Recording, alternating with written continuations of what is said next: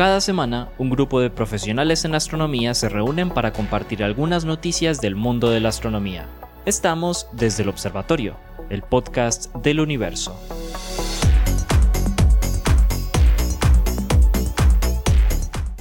Bienvenidos de nuevo a Desde el Observatorio, este podcast que realizamos los profesores del pregrado de astronomía de la Universidad de Antioquia en colaboración y en compañía de la profesora Adriana Araujo desde la Universidad Sergio Arboleda, que hoy no nos acompaña, pero que todos recordamos.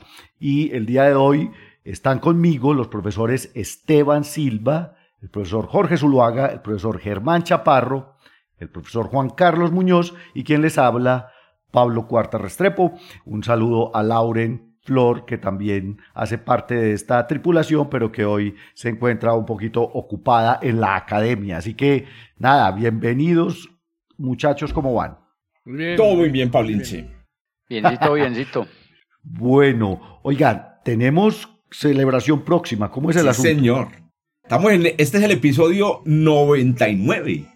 Y aquí. Oh, oh, ya van a, ajustar 100 podcasts. Vamos para 100 podcasts. Y aunque no, eh. aquí no somos eh, eh, numerólogos ni numerólogas, pucha, de todas maneras, que, que, sea una oportunidad para celebrar. Cualquier cosa es una buena excusa para celebrar. Ah, eso. Sí, desde que leen a uno vinito y torta, hermano, cualquier cosa se celebra. ¿Sí o qué? Bueno, ahí está, estamos a punto del el centenario de podcast de Desde el Observatorio, así que nuestros oyentes, eh, nuestros fanáticos, ya Jorge tiene por ahí un club de fans, eh, nuestros eh, seguidores en las plataformas, pues estén muy pendientes porque eh, la idea es que se involucren en este episodio número 100, así que muy, muy, muy juiciosos. La idea, vamos a ver si los ponemos a ustedes también a conversar aquí. Imagínense todo lo que hemos hablado en 100 programas de una hora. No, no, 100 no. horas de, Eso es, de, un, es una favor. cantidad de carreta absurda, hermano. Bueno, ahí está. Así que, y sin más, empecemos Espérate, hoy. entonces, entonces Paulinche, la, la invitación. Entonces, entonces, a ver, anunciemos. Episodio 100. Va a ser un episodio especial. Sí, señor. ¿Cuál claro. es la idea? Le vamos a dar voz a todas las personas que, que quieran eh, enviar una pregunta. Ah, exacto. ¿Cierto? A todas las personas Una que pregunta grabada. cuya pregunta seleccionemos, porque Claro, tienes toda la porque razón. si no puede ser cualquier Si, cosa. si- si es el, equi- si es el episodio 100 y recibimos 100 preguntas, no las alcanzamos a contestar. Correcto. Primero. La y, idea es y esa. segundo, pues no, no respondemos nada acerca de fenómenos sobrenaturales ni ese tipo de cosas. Sí, nos toca seleccionar, como dicen por ahí en los concursos, todas las preguntas muy buenas, pero nos tocó pues eh, eh, elegir. Manden, ojalá preguntas corticas para que puedan también ponerse eh, en el programa y naturalmente. y- y también hagan un comentario, un saludito, si quieren Con- insultar a alguno de nosotros, pues eh, se sientas en la libertad sí, de son- hacerlo. es el capítulo de las voces de los oyentes. De las voces del pueblo, de las voces de los oyentes. El insulto, el insulto cariñoso Vox para Juan Day. Carlos. Vox Populi, Bueno. oiga, hágame el favor, es que ahí se, nos se le salió pues la, el Pero, pero, ¿y en dónde, eh, a dónde nos tienen que enviar las preguntas grabadas? Muy importante, resulta que hay dos, hay dos medios en los que, que pueden utilizar las personas que quieran participar de ese, de ese episodio. El primero es eh, Twitter. Mándenlas a Twitter a la cuenta de eh, ast- a- a- arroba astronomía UDA. ¿Qué pueden hacer? Pues, ¿cómo se manda un audio por Twitter? No, nos pueden, por ejemplo, subir el audio a alguna plataforma de audio y mandar el enlace a arroba astronomía Twitter. UDA, sí. Pero también, y esta es la, la- digamos, eh, la sorpresa, pueden enviar su audio a un WhatsApp. Y es el WhatsApp que manejamos para las actividades de extensión en el pregrado de astronomía. Les doy el número, voy a dar el número como, como Héctor Lavoe en, en- en el tema de salsa. Así que nos van a llamar, llamar toda la vida, pero bueno, mentiras que no. Bienvenida a las preguntas al 305-417-2475. Repito, 305-417-2475. Este es un teléfono en Colombia. Ahí está. Así que si hay personas Más que están... 57. Exacto, si están en otros países, recuerden poner el indicativo del país adelante. Audios, Y- y- por favor, audios. Eso, audios. Y, y pues por favor nos indican qué es para el podcast de- desde el observatorio, porque esa línea sirve para muchas otras cosas más que solamente el. Para que, pa' que Anita, pa' que Anita La después línea, no esté. la línea pública de Eso, para astronomía. que la pobre Ana después no esté como que. Y, y- y entonces, ¿qué hago con esto? Oiga. Bueno, pero entonces ahí está. Listo. Dos opciones para enviar sus audios para el programa número 100 de Desde el Observatorio. La una es a través de eh, el enlace en Twitter arroba astronomía UDA y la otra es al 305 417 2475 en WhatsApp para que se animen. Acuérdense que es celebración centenario del podcast desde el observatorio y ahora sí, don Jorge, vámonos con las noticias. Muy bien, hoy Pauliche, gracias hermano. Bueno, hoy les tengo una noticia de astrobiología. Em, como sucede pues con frecuencia aquí en el, en el podcast, este es un espacio pues para debatir y para comentar los, los papers que salen en, nuestras disciplinas. Y eh, hace unos días se publicó en la revista Life, revista pues eh, que publica normalmente em, digamos investigaciones no solamente experimentales sino también teóricas en biología y astrobiología se publicó un artículo muy interesante Eh, la primera autora es Adriana Gómez Buckley además del departamento de astronomía de la Universidad de Washington Em, ah, tiene otros dos coautores, el profesor, no sé, eh, puede ser profesor, puede ser el doctor Gordon Showalter y Michael Wong, también del programa de astrobiología de la Universidad de Washington. Bueno, ¿qué hicieron, eh, qué hizo Adriana eh, Gómez y sus, y sus colaboradores? Han propuesto un modelo muy interesante con el que se podría em, explicar la manera como la materia orgánica em, o lo que llaman los, las sustancias orgánicas disueltas en agua podrían fluir a, a lo largo, ¿cierto? O a través del océano interior de Europa, la luna Europa del planeta em, Júpiter. Lo más interesante y, por- y la razón por la cual pues elegí este, este artículo como el que quise compartir el día de hoy es que eh, los protagonistas o la- las cosas que son protagonistas en este, en este paper son los virus. Hágame el favor, los virus. Virus europeos, pero no Virus los que europeos. los, los colonizadores, ¿cierto? Sí, sí, sí, Oh. Los que venían a, No la a bordo viruela. de, a Correcto. bordo de, Exacto. ¿de qué? De cobijas. sí, señor. No, en las cobijas, en la ropa, favor, en todas en partes. es que, le lo digo re- dónde es que la traían los regalaban, regalaban estos. las cobijas para- deliberadamente para contagiar a los indígenas. Ah, esa, esa no, me- no, me- no sabía que se había sido la guerra química de estas bellezas. Bueno, Imagínese pues. Bueno. Guerra biológica. Correcto. Bueno, es, es bien sabido que aquí en la Tierra hay cantidades de virus. Cuando uno piensa en virus, normalmente se imagina pues los virus que producen enfermedades en los, en los humanos, pero realmente la mayor parte de los virus de la Tierra se conocen como virus bacteriófagos. Son virus que realmente afectan a las bacterias. Bueno, también se imagina uno que los virus, tanto los que afectan a los animales como nosotros, como a las bacterias, pues existen eh, pues, en la vida, en, el mundo, digamos, alrededor nuestro, en, su mayoría alrededor nuestro, en las superficies, en, la tierra, en, los cuerpos de, los animales eh, y, y alrededor de las bacterias que viven en los cuerpos. Pero en realidad la mayor parte de los virus de la tierra viven en los océanos. En los océanos. Existe se ha calculado que en una columna de eh, eh, que en los océanos, vamos a decir los, en los océanos de la Tierra, existen más partículas virales, ¿cierto?, que estrellas hay en todo el universo, ¿cierto? Inclusive en una columna de agua, o sea, ustedes váyanse para cualquier, ah, para Cartagena o váyanse para Cancún o donde, donde sea, y ustedes están flotando en el agua, en una columna de agua de una, de una profundidad no muy grande, puede haber más partículas virales que granos de arena hay en todas las playas y los desiertos de la Tierra. Del mundo. Estamos hablando de que lo- ¿Cómo los virus así? son, eh, digamos, eh, las partículas biológicas más abundantes. Bueno, no voy a mencionar, no voy a decir que, las, que los virus están vivos, pero yo soy de las personas, Ese es otro debate. claro, es eh, de las personas que consideran los virus parte de la vida, parte de- del fenómeno de la vida. Pero ¿qué pasa? Resulta que las partículas virales que hay en el océano, los océanos de la Tierra afectan bacterias que viven en los océanos y producen en ellas un fenómeno que llama la lisis. La lisis es el fenómeno en el cual las bacterias estallan después de eh, hacer las- lo, lo que quieren hacer los virus. Los virus se meten dentro de la bacteria, utilizan su maquinaria biológica para, re- para crear copias de los virus y después ciertos virus hacen explotar la bacteria para que salgan todas las copias de, de los virus. Ma- matan, matan la fotocopiadora. Exactamente, lo que parece un negocio muy malo, excepto porque la fotocopiadora abunda, abunda en los Claro. mares y abunda en todas partes. Bueno, pues resulta que al romperse las bacterias en los océanos, todo el material orgánico que contenían esas bacterias, porque la vida tiene una característica muy curiosa, es que la vida es materia orgánica pero contenida. Es muy raro pensar en el hecho de que en realidad en el mundo hay mucha materia orgánica, pero no está suelta. Bueno, perdón, si está, si está suelta precisamente porque ocurren fenómenos como la descomposición de los organismos vivos. Para que haya materia orgánica libre en el agua, en el aire, etcétera, se tienen que morir los organismos y dejar libre ese contenido. Eso es lo que hacen los virus. Entonces, se entiende hoy que en la Tierra, que en, los océanos, una gran cantidad del material orgánico que está disponible en el agua del océano viene de la em, destrucción de bacterias por los virus. Bueno, ¿qué sucede? Ese material orgánico enriquece no solamente el mar a cierta, eh, digamos, cerca a la superficie, sino que además enriquece toda la columna de agua hasta el suelo. Inclusive eh, lleva material orgánico hasta el fondo de los océanos, donde puede ser muy escaso.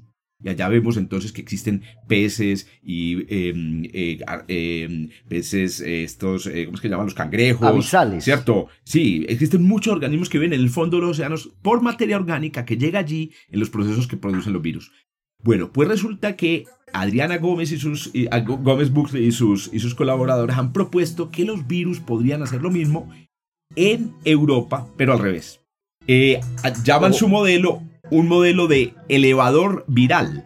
Es decir, O sea, no, no desde la superficie hacia el fondo, sino del fondo hacia la Claro, superficie. claro, exactamente, Paulinche. Como seguramente muchas de las personas que nos escuchan saben, o- y si no saben, pues les, les contamos, la vida en Europa em, podría, digamos, estar siendo alimentada no en la superficie como en los océanos de la Tierra, donde los, porque los océanos de la Tierra son ricos en vida porque hay luz del sol.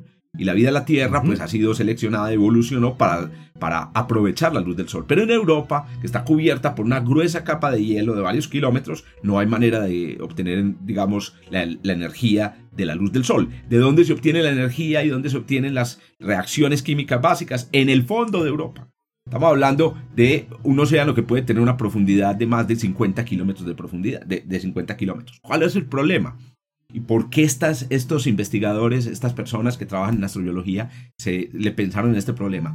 Si la vida en Europa entonces se está alimentando en el fondo del océano, no la detecta ni el chiras. Como decimos pues, aquí en Colombia, no está Diana para preguntarle si el chiras también se dice en Venezuela. El el chiras, que me imagino que es una cosa muy bogotana, me Germán, no sé. es Diablo, el patas. el diablo, el pata, excelente. El mismísimo hijo. Ese. Si en el fondo de Europa está, está eh, si el fondo de Europa está lleno de organismos vivos, cangrejos extraterrestres, cangrejos europeos, o está lleno de, no hay manera de llegar hasta allá, muchachos.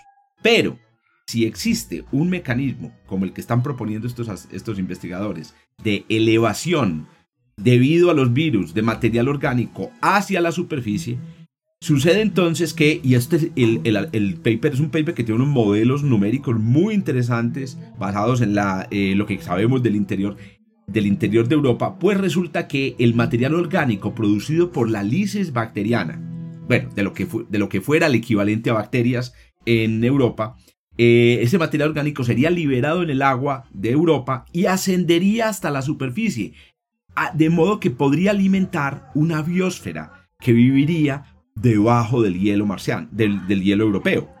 Con tan buena suerte que esa biosfera, alimentada por ese elevador de virus, eventualmente podría manifestarse afuera de Europa, por ejemplo en lugares donde se filtra el agua hacia la superficie, de modo que en el futuro una- un, un lander, una nave que aterrizara en Europa, pudiera, digamos, recoger material, eh, parte de ese material orgánico y de la vida. Medir esa. O sea, sin esa- tener que esa ir hasta el fondo. Sin tener que ir del hasta el fondo.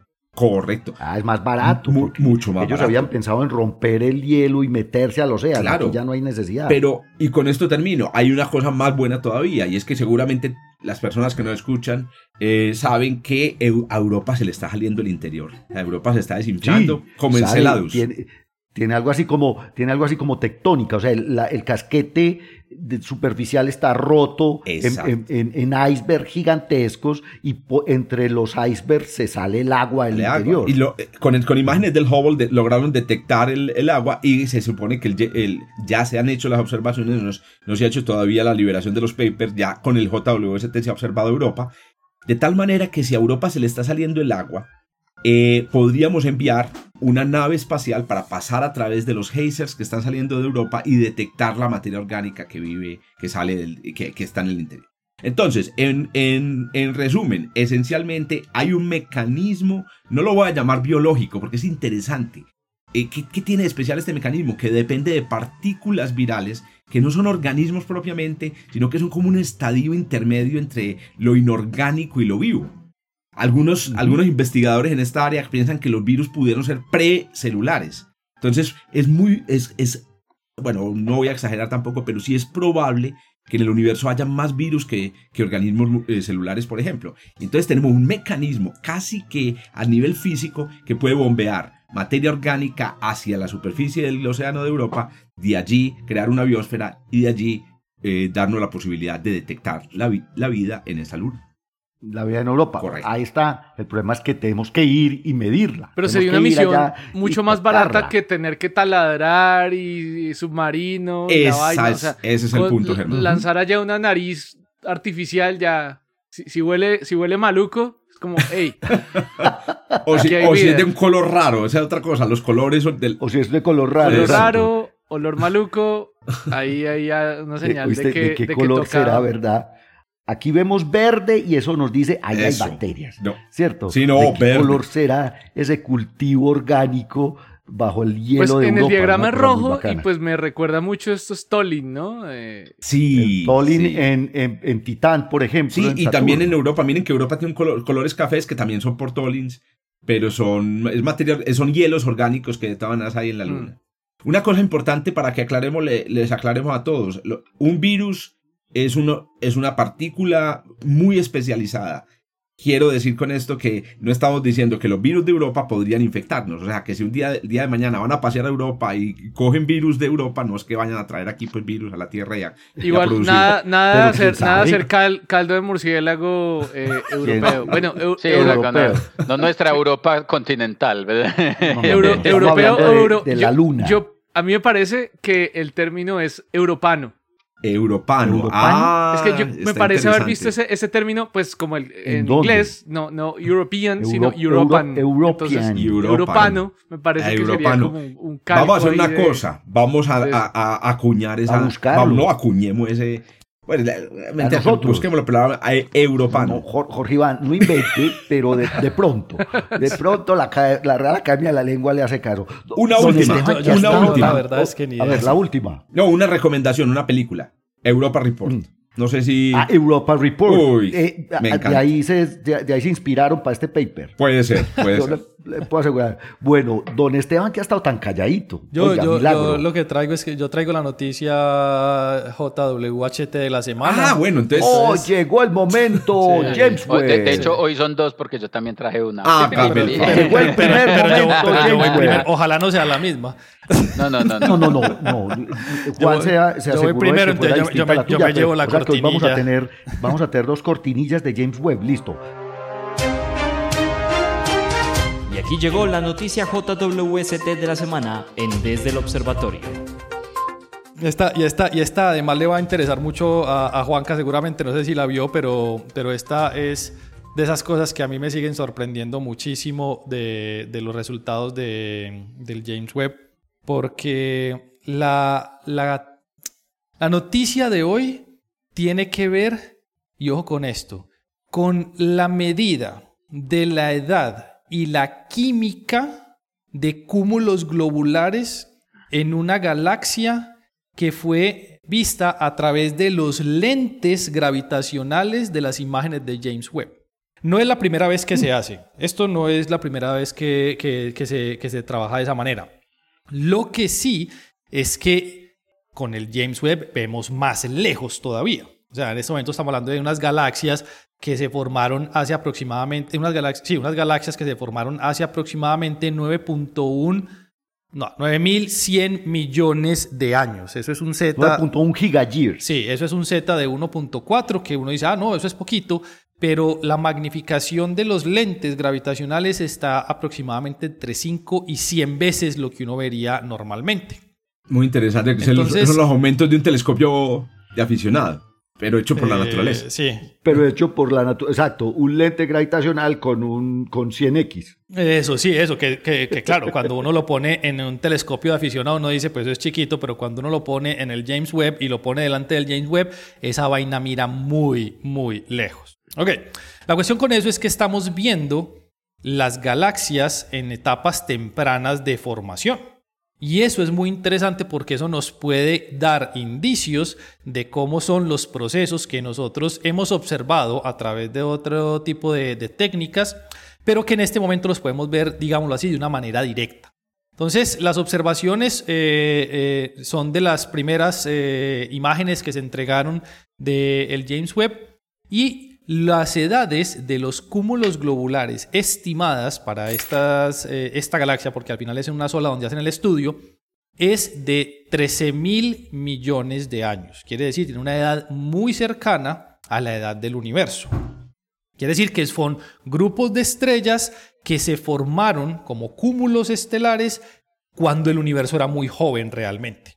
Lo que empezó a llamar mucho la atención es que, o que a mí me llamó la atención, no es solo que sean capaces de medir la edad de este, de este eh, conjunto de, de estrellas, no las ven como grupos de estrellas, sino como un manchón que se ve dentro de la imagen, sino que midieron la composición química de esos cúmulos. Y lo interesante es que encuentran que la composición química es muy alta para ser en la época en la que están observando estos. O sea, tiene una metalicidad Tiene una mayor a la que metalicidad se alta. No, no necesariamente mucho mayor, pero sí se esperaba que fuera menor a la que se encontró. Esto se ve reflejado necesariamente en los procesos evolutivos de formación y evolución de la galaxia donde están eh, llegando esto. Y entonces asemejan el proceso de formación que están viendo de una galaxia joven en una edad temprana del universo con unos cúmulos que tienen unas edades mayores que la que, que la que estaban esperando encontrar, pero con unas metalicidades muy altas, a lo que ocurrió en el proceso de formación de la Vía Láctea. ¿Sí? Entonces, en la Vía Láctea tenemos Gaia Enceladus y otro montón de galaxias pequeñas, satélites, que fueron devoradas por nuestra galaxia en su proceso de formación. Y esto es como poder tener una fotografía de lo que le hubiera o lo que creemos hubiera ocurrido a la Vía Láctea en sus etapas más tempranas de formación, solo que ahora lo estamos viendo y midiendo directamente. Obviamente esto, esto es eh, eh, con, con mucho, con mucho detalle, o sea, no es que hayan cogido, ya han encontrado un montón de cúmulos estelares, cúmulos globulares dentro de esta galaxia.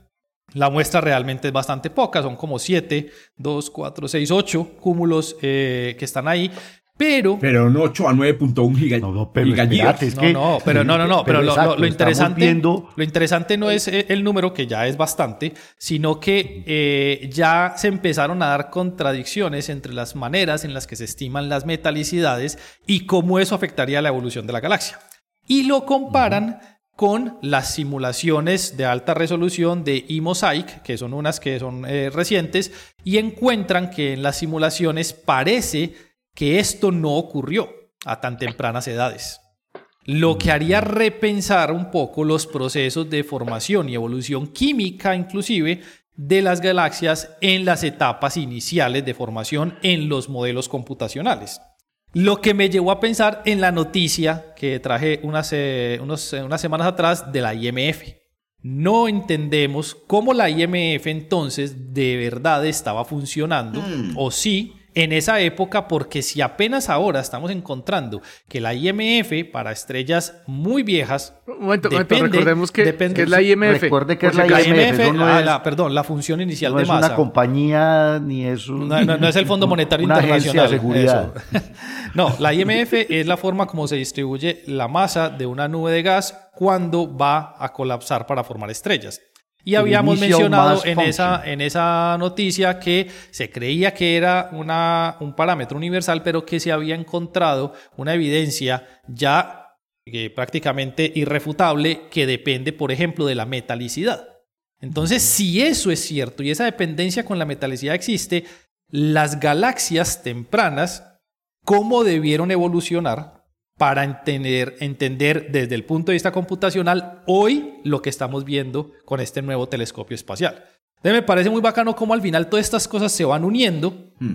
que, que- que- que es lo que hace que tenga que eh, preparar tanta clase, porque entonces el curso de estelar se me complica cada vez más, pero me parece muy bacano porque eso efectivamente lo que hace es llevar ese conocimiento un pasito más adelante, ya no solo desde el punto de vista de la modelación, que es lo que hacemos normalmente para tratar de explicar los fenómenos que observamos, sino que las mismas observaciones nos están llevando a repensar cómo son esos procesos y cómo esos modelos podrían ser mejorados desde muchos puntos de vista. Esteban, prerequisito Sí. para estelar en, en la UDA, escucharse los 99 episodios de Todo- desde todo el podcast. Todo el podcast. Y para todas las materias, pues es que en planetarias también yo les llevo eh, salidito el podcast y enseguida voy a dictarles clases. Oíste, pero entonces, entonces básicamente Esteban, eh, eh, creo que cuando hablamos de la IMF y la universalidad de la IMF hemos dicho, bueno, ah, pucha, va a tocar revisar las simulaciones cosmológicas, o sea, básicamente eso es lo que está mostrando aquí el, J- la observación del JWST,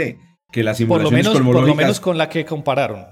Ya, ya, que Sí, eso, yo, hay muchas simulaciones cosmológicas y en este caso compararon con una de ellas nomás, ¿sí? con la de E-Mosaic. ¿qué dice el Claro, Juancho? yo, yo, yo, yo sigo diciendo que es que no sabemos simular la formación de estrellas, es que, es que falta mucho ahí. Pues el, el solo, como decía la, eh, Esteban en la noticia la semana pasada, el solo hecho de, de, de no saber realmente cómo se comporta la IMF, ni a lo largo del tiempo, ni como una función de la química del ambiente y demás, es, es, es, es, es muy complicado. Apenas estamos aprendiendo. Las simulaciones quedan muy bonitas, pero realmente estamos aprendiendo. Hay muchas cosas que, que- que Oiga. todavía sabemos, están muy chuecas en esas simulaciones. No, no, es que realmente a, a mí lo que digamos me fascina de estas noticias JWST del podcast es, es que efectivamente ya están cambiando nuestra percepción de lo que podíamos ver antes y de lo que podíamos modelar antes. O sea, eh, eh, es en serio que cada que nosotros vemos o damos una noticia de JWST, nos toca ir a cambiar el discurso en la clase. Y eso a, a mí me parece fantástico, de verdad que eh, nos toque ponernos en esta tarea de, de, de re- de- de remodelar, Bueno, remodelar pero la formación hagamos estelar, también una defensa del canon. Pues, aunque esto suene muy feo. del, del Porque es que también se ha divulgado en internet noticias que son ya exageradas. No sé si han escuchado también. El JWST. Ah, el JWST lleva a revisar la teoría del Big Bang. ¿Cierto? Es decir, No, no, eso No, no, es no, cierto. no. pero han exagerado. Entonces, entonces no. aclarémosle a las personas que nos están En escuchando. lo fundamental, digamos, lo fundamental es. sigue siendo la misma física. Bueno, Lo. Solo que James Webb nos está mostrando, por ejemplo, nos está mostrando que las estrellas posiblemente se formaron antes de lo que pensábamos, evolucionaron antes de lo que pensábamos. Había de pronto más, aquí está, había materia ya enriquecida antes de lo que pensábamos, porque claro, con el James Webb estamos viendo mucho más atrás de lo que podíamos observar antes. Eso, eh, digamos que eh, ahí es donde está el, el, el, el core del asunto. Oiga, yo les propongo algo. a ver, Como Juan también trajo noticia al James Webb, tienes toda la razón. Péguese a esta y cuéntenos qué fue lo que Para no repetir cortinilla. a esta, no tenemos que poner dos veces la cortinilla Sí, señor.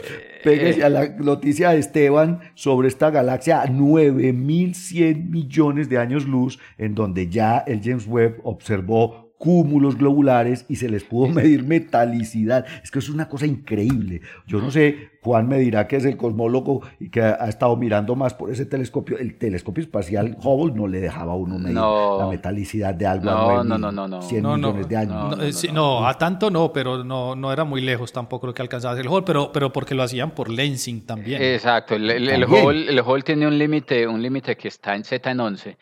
El redshift de- del límite del, del Hubble está en 11 y eso para imágenes, pues, eh, el asunto es ese, que es que para medir metalicidades usted tiene que tener más información que para las observaciones de... Muchos más fotones. De, exacto, de, ese tipo de objetos se necesitan mucho más fotones. Es que, es que es como tratar de verle una espiniña a un niño en la, qué sé yo, a la distancia a la que está Júpiter. Por Dios, es, es, es muy difícil, es muy, muy, muy difícil.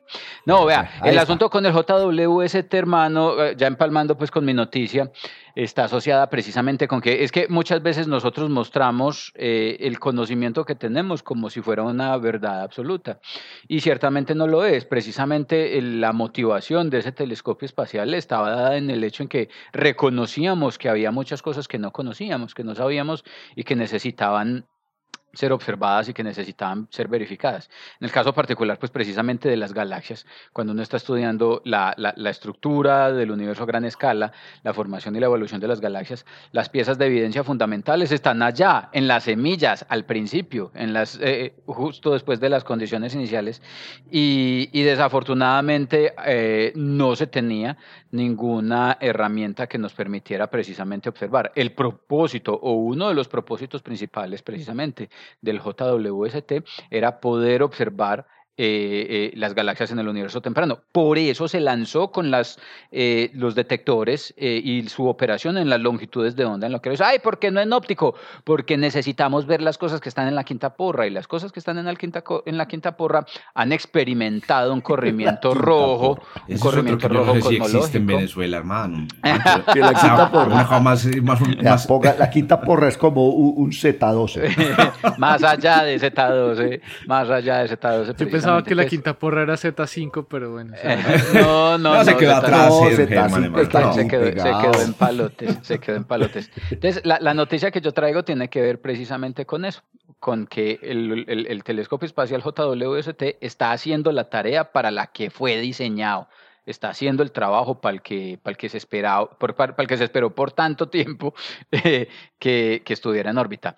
Resulta que un grupo de, de, investigadores, ellos son de, al menos por sus nombres, pues parecen ser de procedencia china, pero todos, la gran mayoría trabajando en, en instituciones en Estados Unidos, tomaron los datos eh, del, del, Early Data Release del telescopio espacial, los datos libres. Y de esos datos libres entonces se dedicaron a hacer la búsqueda e identificación de diferentes, de diferentes fuentes. En ese catálogo de objetos que encontraron o que identificaron, encontraron 82, nada más que 82 candidatos a galaxias observadas en un régimen de redshift que está entre los 11.000 entre el Redshift 11 y Redshift 20. ¿Dónde está? Ay, se me perdió mi grafiquita de tiempo, de tiempo conmigo. Jorge es el que la tiene en los bookmarks. A mí se me, a mí me pierde a cada rato. ¿De cuántos son? Eso, eh, sí, Vamos a entre los 13 mil, entre los 13 mil millones y los 13 mil 700 millones. El récord, el récord de, el récord del telescopio espacial está en Redshift 11. Está en Redshift 11. Tenemos, esta, calculadora, hay una calculadora que ustedes pueden... Es buenísima, claro, calculadora esta, esta, es la que nos enseñó a usar aquí, eh, bueno, yo me acuerdo, a mí me la enseñó Luz Ángela García, le hago un saludo aquí, que estuvo en un programa y nos dijo, ay, es que usted no usa la calculadora... Eh, eh, yo sí la he usado. No, no, no, yo no la he usado. Ah, ah, de, Net, de NetWrite. Oiga, pues entonces, ¿cuánto es? Eso, Z7, Z, Z11 corresponde a 13.302 millones de años hacia el pasado. Y póngale Z20. Ah, no, no, no, Z20, hágame el favor, vamos a mirar. Es que esa es la región en que lo detectaron. entre, entre 11 y 20. Entonces, entre 13.200 y 13.500 millones de años en el pasado. Ahí está. Y el, y el universo tiene 13.800. Bueno, pero bien, Juancho, yo entonces, busquen en, en, en, en internet eh, Cosmology Calculator. Y es la primera, lo primero que el enlace a la noticia de Juan. Póngale el enlace. ahí ponemos el enlace. Entonces, esto es lo que están encontrando. 82 candidatos a galaxias. Y eso está muy bien, porque para eso se diseñó el telescopio. ¿Cuál es el asunto? El asunto es que no se esperaba detectar tantas galaxias en ese régimen de objetos. A esa distancia. ¿Cómo, se ¿Cómo, se detectan estas galaxias? ¿Cómo, yo les cuento cómo se detectan y cómo se mide el redshift. De pronto ya lo habíamos mencionado. Se utiliza eh, el, telescopio espacial, el JWST, funciona con una secuencia de filtros. Una secuencia de filtros que en el infrarrojo, igual en el infrarrojo, se mueven desde las longitudes de onda más azules, más cortas, hasta las longitudes de onda más largas en el mismo régimen del, infrarrojo. Y entonces con esta estrategia con esta estrategia, utilizando las observaciones en una secuencia de, yo les digo, 1, 2, 3, 4, 5, 6 filtros, se puede utilizar una técnica que se conoce como la técnica del dropout. Resulta que las galaxias emiten radiación en todas las, eh, eh, eh, en todas las longitudes de onda en las que sus estrellas principalmente emiten radiación. Las estrellas emiten fotones en diferentes longitudes de onda, pero hay un rango de frecuencias o de longitudes de onda en el que las galaxias se vuelven opacas porque el medio interestelar en la galaxia absorbe la radiación.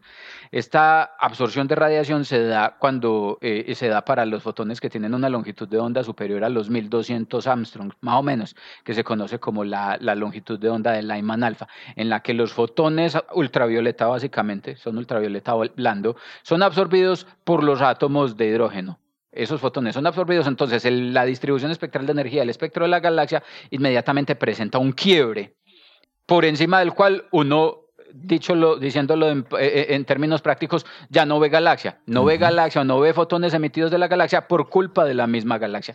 el gas en la galaxia obscurece o alrededor de la galaxia. Se traga su propia luz. se traga su propia luz y la galaxia se deja de ver. Entonces lo que uno hace es observar la imagen de la galaxia en diferentes longitudes de onda, desde la más corta hacia la más larga.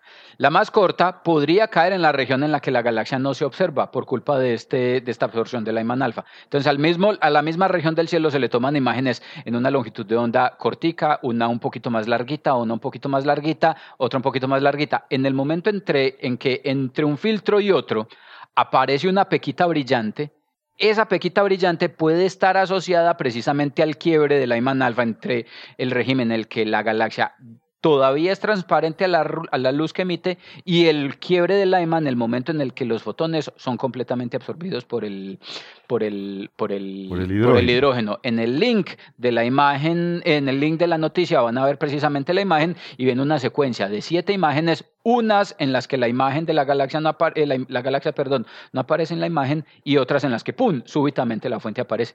El, el, el delta el quiebre, la longitud de onda asociada al redshift en el que se encuentra la galaxia, se puede identificar en la diferencia de longitudes de onda en la que se encuentran los dos filtros en el que la galaxia no aparece y se aparece cuando se juega ese, ese blinqueo. Utilizando esa técnica se puede identificar que la fuente no es un efecto, no es una fuente ruidosa, no es ruido, en el detector y se puede simultáneamente identificar el redshift al que se encuentra la galaxia. Utilizando entonces esta técnica, estas personas hicieron un análisis muy cuidadoso.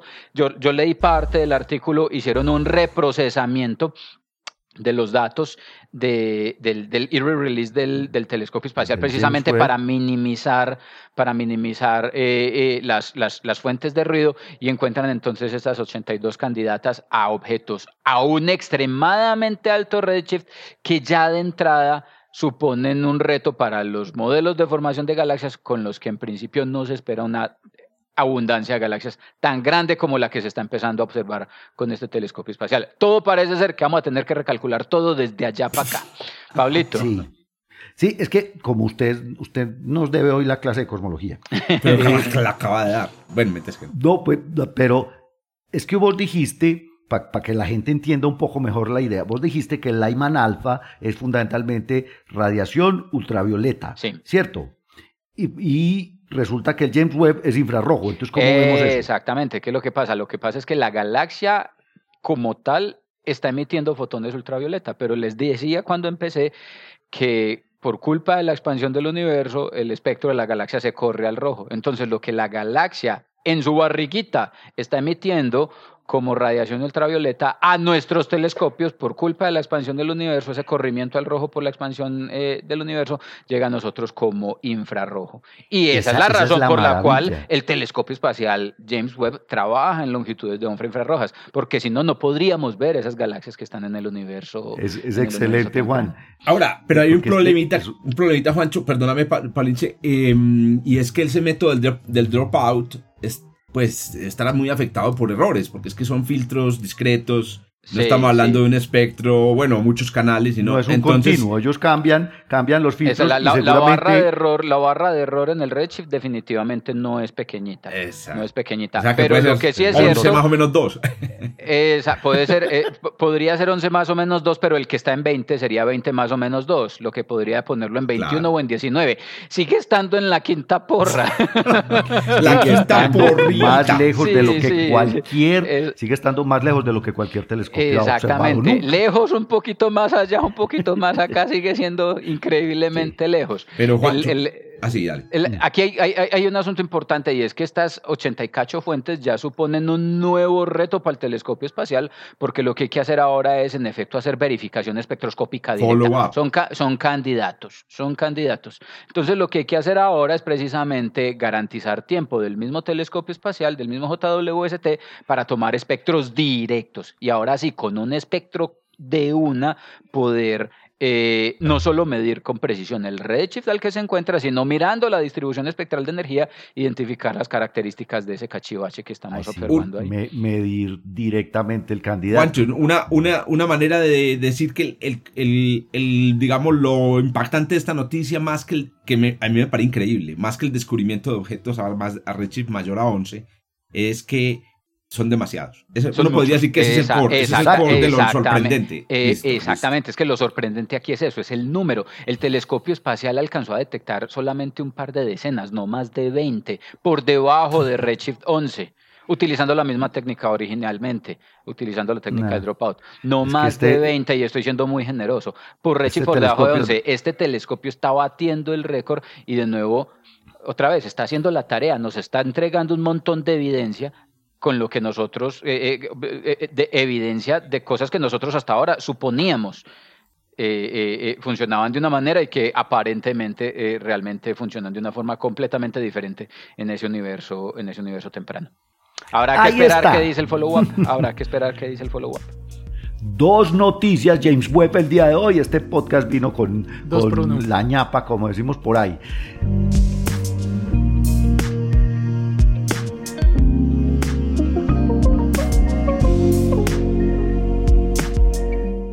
Don Germán, cuéntenos usted qué nos trajo para hoy. Bueno, eh, yo tengo un, artículo bien interesante sobre agujeros negros supermasivos y el material que los rodea.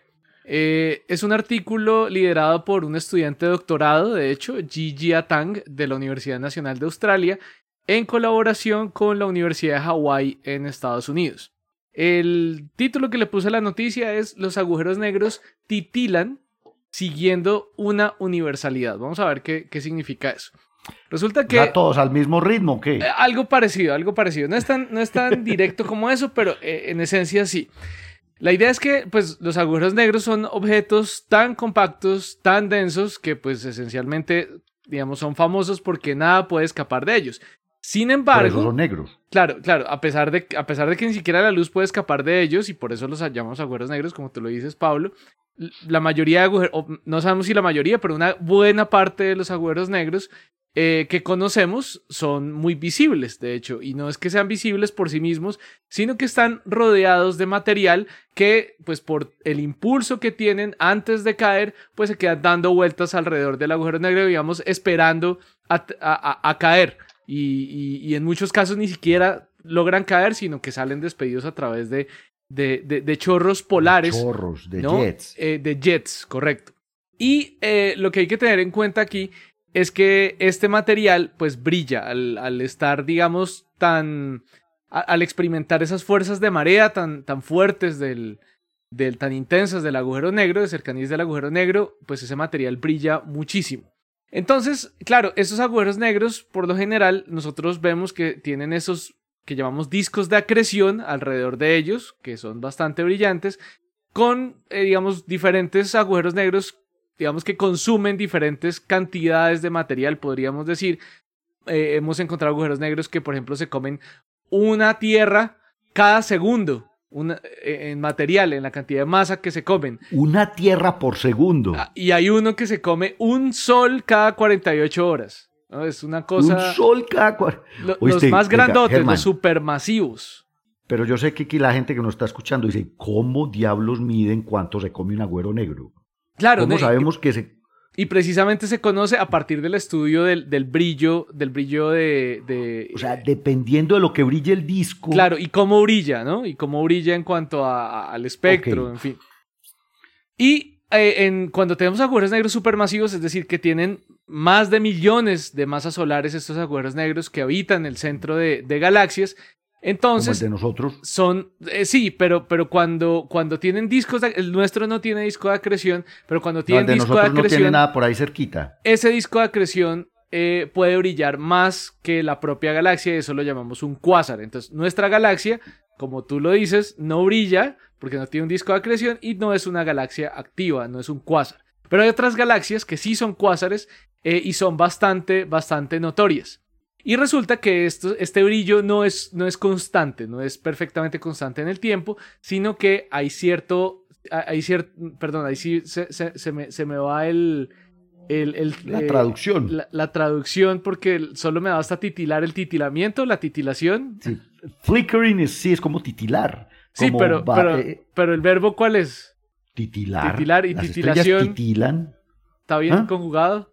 Sí, yo titilo, tú titilas. Bueno, no sé. La, la Ahora pregunta es si dicen la, la- palabra, la pregunta es si la palabra titilar siquiera está en el diccionario. No, es así, es así, es así. Sí.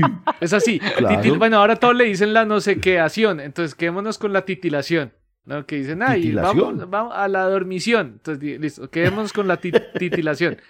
Listo, entonces los agujeros, estos agujeros negros, o más bien el disco de acreción alrededor de ellos, eh, está titilando. Eh, y ese brillo puede cambiar de un día para otro en escala de tiempo de algunos días. Eh, nadie sabe muy bien realmente por qué hasta ahora parece. Puede cambiar por el orden de, de una a dos magnitudes en unos días. ¿no? Magnitudes desde, desde la escala de magnitudes ¿no? de, de astronomía, que es un cambio bastante notorio.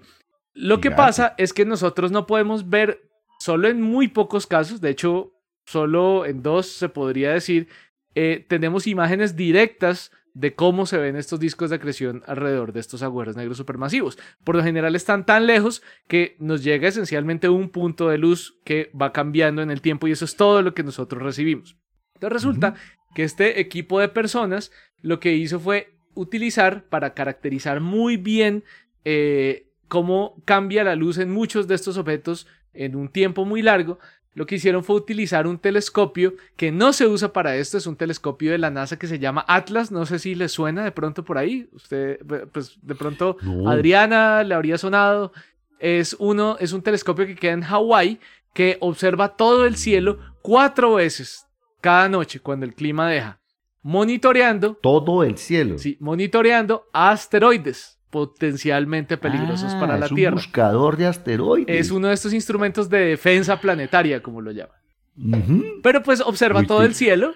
Entonces dice, pues aprovechemos que está observando todo el cielo y vamos entonces a, a monitorear cuásares. Monitorearon, moni- monitorearon entonces más de 5000 cuásares, más de 5000 agujeros negros de los más de los más brillantes, de los que más ra- de, lo- de los que más tasa de acreción, de los que más se están tragando esencialmente durante cinco años. Entonces tiene unas curvas de luz espectacularmente muestreadas durante cinco años de los 5000 cuásares más luminosos, no más brillantes, más luminosos, a los que más tragan, para tratar de entender por qué ocurre la titilación.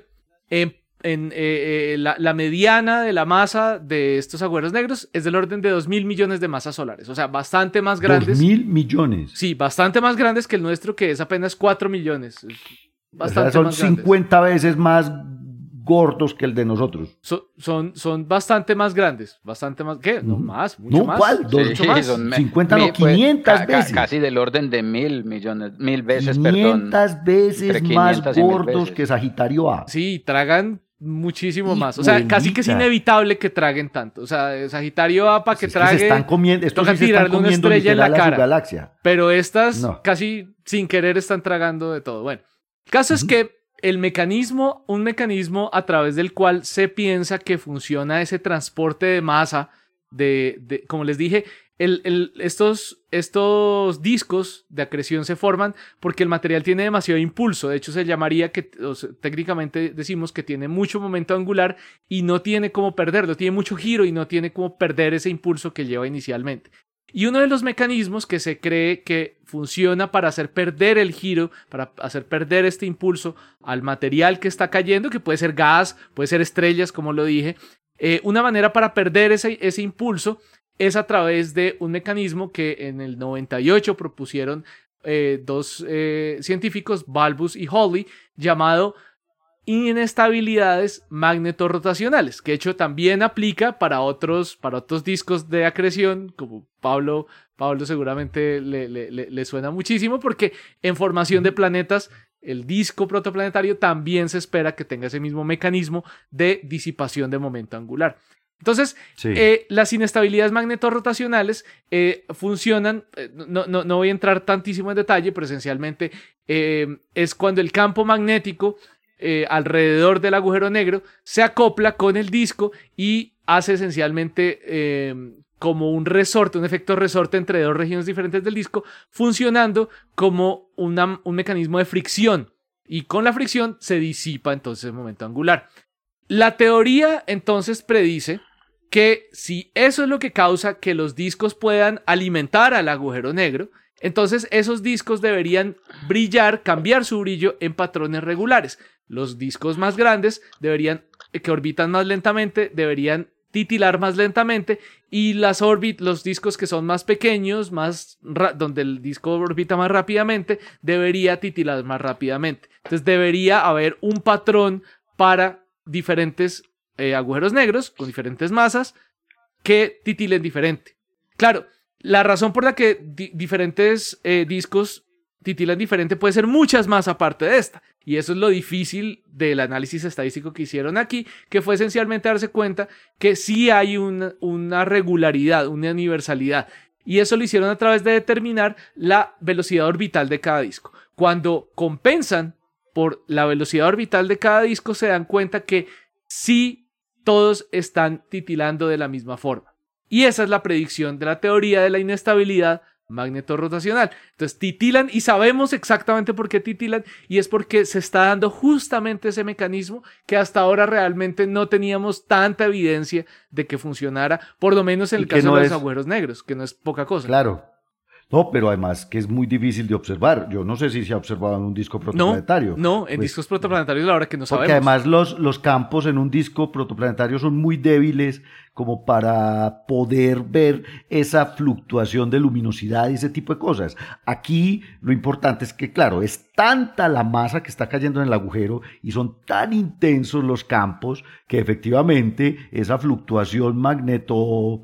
Eh, Rotacional. Pues magnética eh, genera estas fluctuaciones en luminosidad. ¡Wow! Claro. Y entonces, claro, no todos, no todos los, no todos los agujeros negros muestran, digamos, algunos se desvían un poquito de la, de la tendencia y ellos proponen, los investigadores proponen que de pronto la orientación juega un rol también adicional, o sea, si lo estamos viendo de frente, de canto, en fin, pero pues entonces, ya que parece que sí existe esta regularidad, entonces más bien a través de esa regularidad podemos deducir la inclinación de estos cuásares. De la GN. Que normalmente no sabríamos cuál es la inclinación o nos toca deducirla por otros métodos indirectos. este sería un método mucho más directo para eliminar esa, esa ambigüedad. Yo, yo, recuerdo que de hecho había una clasificación de AGNs que dependía de la inclinación en la que tú lo estás viendo. La, teoría de unificación de, de, AGNs. Exacto, esto ya nos va a permitir conocer esto con mucha más precisión. Y claro, ¿qué viene después? Pues viene precisamente el, el telescopio.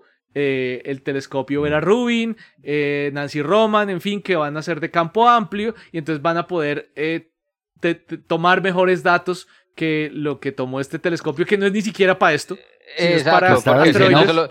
son imágenes con mayor profundidad, con mejor eh, señal ruido en, general, pues la, cosa va a estar mucho mejor ahí. Pero es, este, tipo de, este tipo de primeros indicios es buenísimo precisamente para apuntar, para, para, para apuntar los siguientes pasos en la investigación. Me parece, me parece fantástico, con un instrumento muy limitado. Muy bien, ahí está. Oiga, uno no pensaría, pues digamos que, que hay tantos cuásares y resulta que se han... No, pues es que si vos, Juan, que manejas los surveys de galaxias a gran escala, uno, o sea, se han, digamos que se han detectado y se han clasificado es del orden de cientos de miles de cuásares. Sí, son, son, ah. son muchos, son muchos, es muchos. Una cosa de hecho, en efecto, de hecho, por ejemplo, en Sloan, en Voss, eh, eh, eh, en las grandes escalas, los surveys de galaxias lo que ven son realmente cuásares, pues es, es, es no, es una cosa increíble y son los objetos más lejanos y más activos que podemos observar. O, en el o no bueno, cuásares, pero sí al menos ajenes, pues. Pues ajenes, a, a, núcleos activos de galaxias. Exactamente.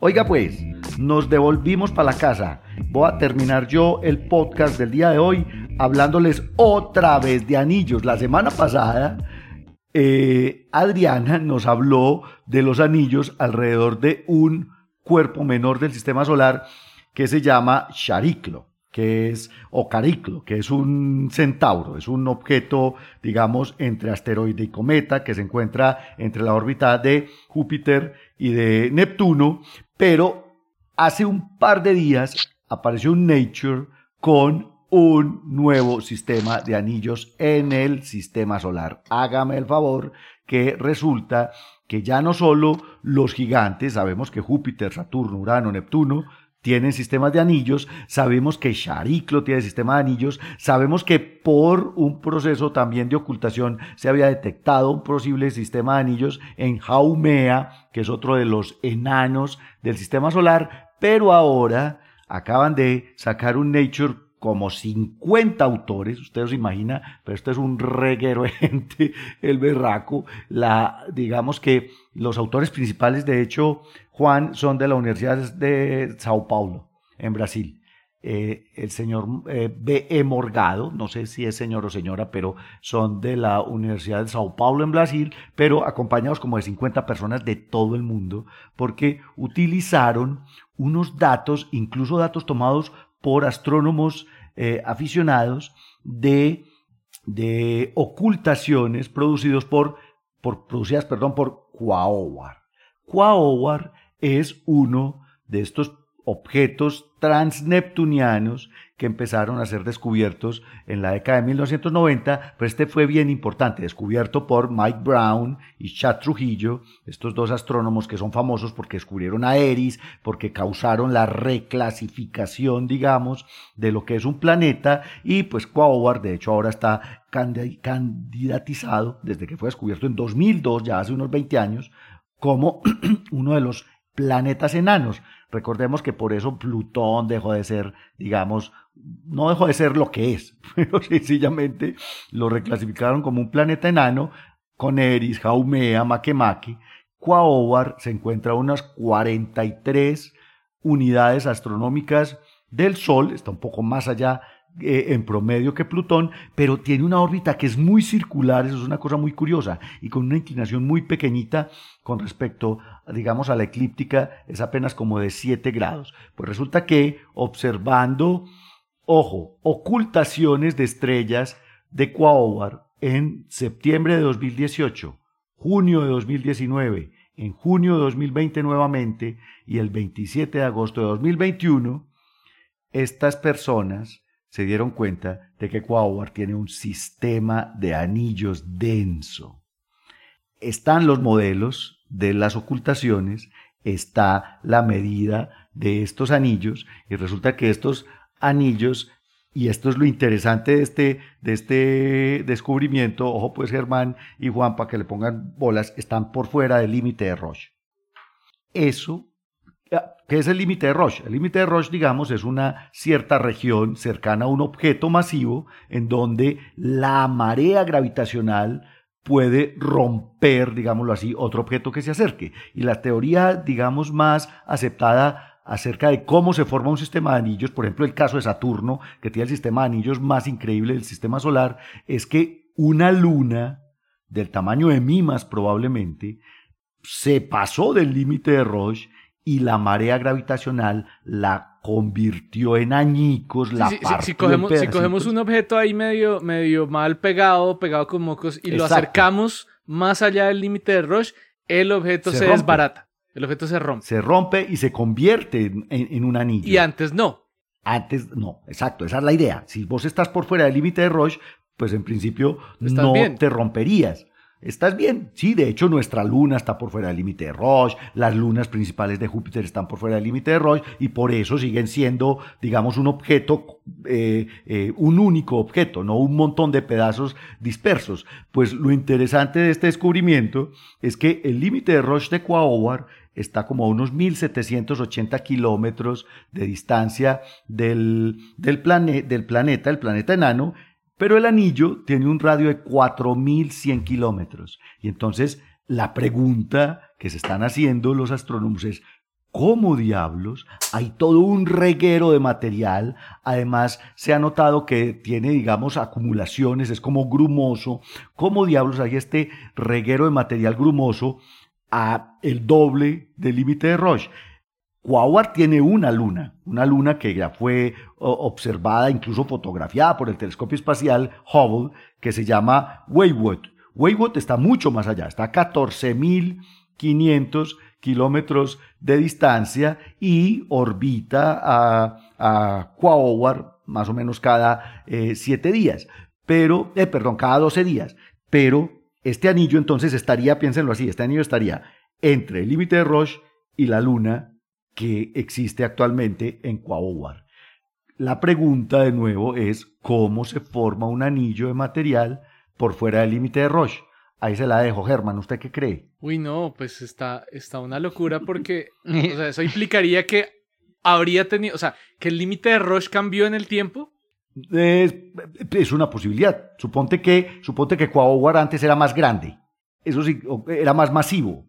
Algo lo no, golpeó no, y perdió igual no, porque materia. es que además esos anillos no duran mucho. Esa es la otra cosa. no o sea, son muy estables. eh, eh, exactamente. Estos, Y estos y no sí que se van a- Entonces no es como que no, en el principio de la formación del sistema solar, no, nada, No, nada, no. porque si no ya el anillo no estaría. Pero además imagínate cómo estarán estos anillos de afectados si están en medio, entre el planeta y la luna. Imagínense, ¿Será que A- le, ro- a- a le robó el anillo a otro objeto más denso?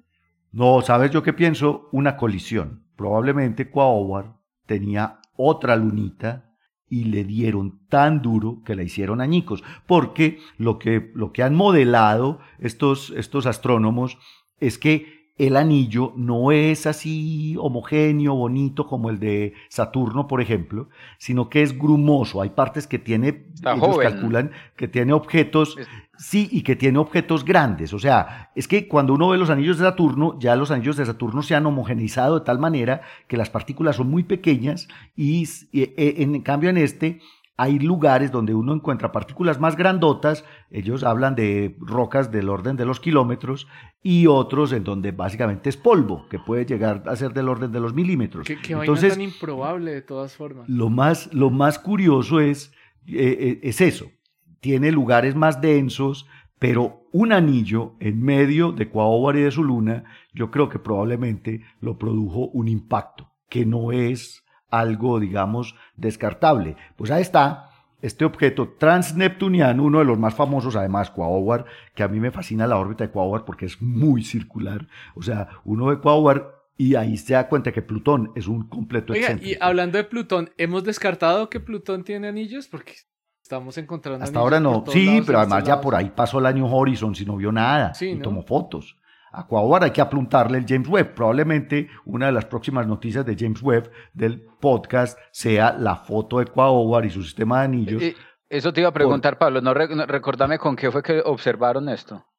No, esto lo observaron con telescopios pequeños, telescopios eh, eh, peque- pero espérate que ah, ellos utilizaron además el telescopio de La Palma, creo. Después de haber visto un par de, de, de estos ocultaciones, utilizaron el telescopio de La Palma en Canarias para poder definir mucho mejor los, las ocultaciones y de esta manera encontraron pues este sistema de anillos. Ahí está. Sí. Un nuevo Porque cuerpo. en, sistema infrarrojo se podría ver el polvo, el polvo en el anillo haciendo dispersión. Uy, la estructura, ojalá, yo creo que ya es hora que apuntemos el James Webb Aqua Hour, sobre todo con esta publicación, que es un Nature de esta semana. Bueno, pues con esta noticia planetaria, después de haber hablado de galaxias, de agujeros negros y de virus en el océano de Europa, nos despedimos por esta semana del podcast desde el observatorio. Los escuchamos por aquí. Recuerden enviarnos sus grabaciones, sus preguntas a través de, puede ser Twitter, arroba astronomía UDA o a través de el WhatsApp que Jorge nos entregó más temprano para que hagan parte de la celebración del centenario, no el centenario de años que tiene el podcast. Y yo- Y po- capítulo pongámosle una fecha, 100. pongámosle una fecha a esto, pongámosle, eh, yo creo que más o menos antes del 24 o 25 de febrero, de febrero, ¿no? Para los que estén escuchando esto. Sí, vamos- vamos a Vayan- 2024, tener vayan a enviarnos. Sí, no, que no de- nos manden a los ah, oyentes que vamos a tener una pausita precisamente para darles tiempo que nos envíen sus para audios. preparar el para centenario. preparar Para el centenario. Mándenos sus audios con preguntas, comentarios, vituperios. No nada de insultos lo ni que- cosas lo que feas, consideren, obviamente. Lo que consideren. Bueno, muy bien, nos escuchamos. Chao, chao, cuídense mucho. Chao. Chao. Gracias por escuchar desde el observatorio. Encuéntranos en Spotify y muchas más plataformas de podcast. A los micrófonos, Jorge Zuluaga, Adriana Araujo, Esteban Silva, Pablo Cuartas, Lauren Flor, Germán Chaparro y Juan Carlos Muñoz. Producción y edición, quien les habla, Josué Giraldo, pregrado de Astronomía de la Universidad de Antioquia.